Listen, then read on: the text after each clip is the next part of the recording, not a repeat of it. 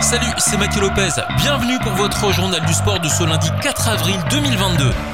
Le Grand Prix d'Argentine de MotoGP avait lieu hier soir. À l'issue des 25 tours, c'est l'Espagnol Alex Espargaro sur Aprilia qui s'est imposé. Un duel qu'il opposait à son compatriote espagnol Jorge Martin sur Ducati. On passe au football avec la 23e journée de BGL League. Le leader du Lange s'est imposé contre Differdange 1-0 alors qu'il a joué en infériorité numérique pendant une heure. Samedi, le premier choc de la journée n'avait pas trouvé de vainqueur. Niederkorn a mené deux fois à la marque contre Esperange mais n'est pas parvenu à conclure. Le Racing espérait lui se relancer dans la course aux places européennes face à Pétange notamment. La rencontre s'est soldée par un match nul 0 partout qui n'arrange pas les affaires du club de la capitale. Une seule victoire lors de ses cinq dernières sorties, le Racing marque le pas. Il est désormais doublé par le Fola qui s'est imposé 7 à 0 face à Am Benfica qui pourrait être officiellement relégué en promotion d'honneur la semaine prochaine. Rodange, lui, a lancé son radeau sur la Moselle en privant notamment Strassen d'une occasion unique de se replacer dans la course à l'Europe. Le club de la Chière s'est imposé grâce à un but signé Amei en fin de match. Le statu quo aurait été total pour les équipes qui cherchaient à éviter les si Etseya n'avait pas sombré à la jeunesse, auteur d'une troisième victoire d'affilée.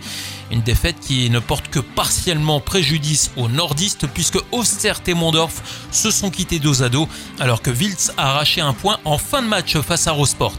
Au classement, Dudelange devance Niederkorn de 5 points. À la troisième place, on retrouve le Swift avec 44 points, juste devant Fola, quatrième à égalité de points avec Differdange, cinquième, qui affiche tous deux 43 points. Enfin, le club de la capitale est sixième avec 40 points. Les huitièmes de finale de la Coupe de Luxembourg programmés ce mercredi apporteront une parenthèse au championnat qui redémarrera sur les chapeaux de roue dimanche prochain pour un sprint final. Côté français, nouvelle journée et nouvelle défaite pour le FC qui n'est pas parvenu à se défaire de Monaco dimanche. Les hommes de Philippe Clément se sont imposés par 2 buts à 1 au stade Saint-Symphorien. Metz continue à s'enfoncer dans le bas du classement de la Ligue 1, toujours en bonne compagnie avec Bordeaux.